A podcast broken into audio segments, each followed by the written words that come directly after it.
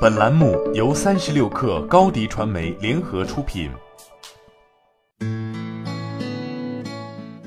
本文首发微信公众号“维小维生素”。昨天，一个老黄牛同事发飙了，他是我见过脾气最好的那类人，虽然不苟言笑，可做事兢兢业业，在公司没人比他情商高了。可昨天被一个九零后小朋友搞得情绪崩盘。原来老黄牛底下有一个典型的拒绝加班的九零后，背景超级优秀，九八五毕业，英语八级，优秀毕业生。然而最大的特点是每天六点必须光速冲出办公室。最近他带的一个项目 deadline 紧急，客户每天催三遍，整组人都上蹿下跳。但那个可爱的九零后同学都觉得和自己无关，要有同事拦着他，给他使使眼色，他还一脸无辜。我工作都做完了，这不到了六点了吗？不能下班吗？气得所有人说不出话。在职场，一份耕耘一份收获，你可以想着我不想耕耘，收获我也不要了，还不行吗？道理看上去没错，可你不知道，其实耕耘也有起步价，达不到你就可能一朝清零。我认为完成一份工作有三种态度：做完、做好、做的经验，而拉开差距的就是两个字——态度。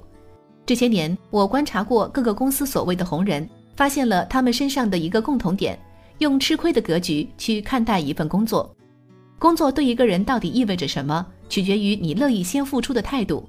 而这种态度对一个年轻人的进阶真的很重要。这也是为什么那么多人说吃亏是福。有时候你得先亮出诚意，才能得到机会。不是让你无条件付出，而是不能计较的太早。这些年，很多人都提到过打工者思维，而这种思维方式最可怕的地方，就是永远站在自己的角度，急功近利，得失心重。然而，当你越在乎个人利益，你就站得越低，越无法看到全局。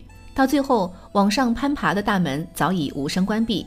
任正非曾经把华为的员工分为三类：普通劳动者、一般奋斗者和卓越奋斗者。这三类的区别就是工作态度。普通劳动者想法很简单，就是做好自己的事儿，赚钱养家。一般奋斗者考虑的多一些，他们经常说到一句话：尽力而为。而真正卓越的奋斗者，全身心投入，把工作做好是他们的终极目标。而正是这样的人，最终给公司创造了更多价值。不禁想起老板经常跟我说的话：聪明的人把公司当舞台，只有愚蠢的人总把老板当雇主。好了，本期节目就是这样，下期节目我们不见不散。欢迎添加克星电台微信号，微信搜索“克星电台”的全拼，加入我们的社群，一起交流成长。高迪传媒，我们制造影响力。商务合作，请关注公众号“高迪传媒”。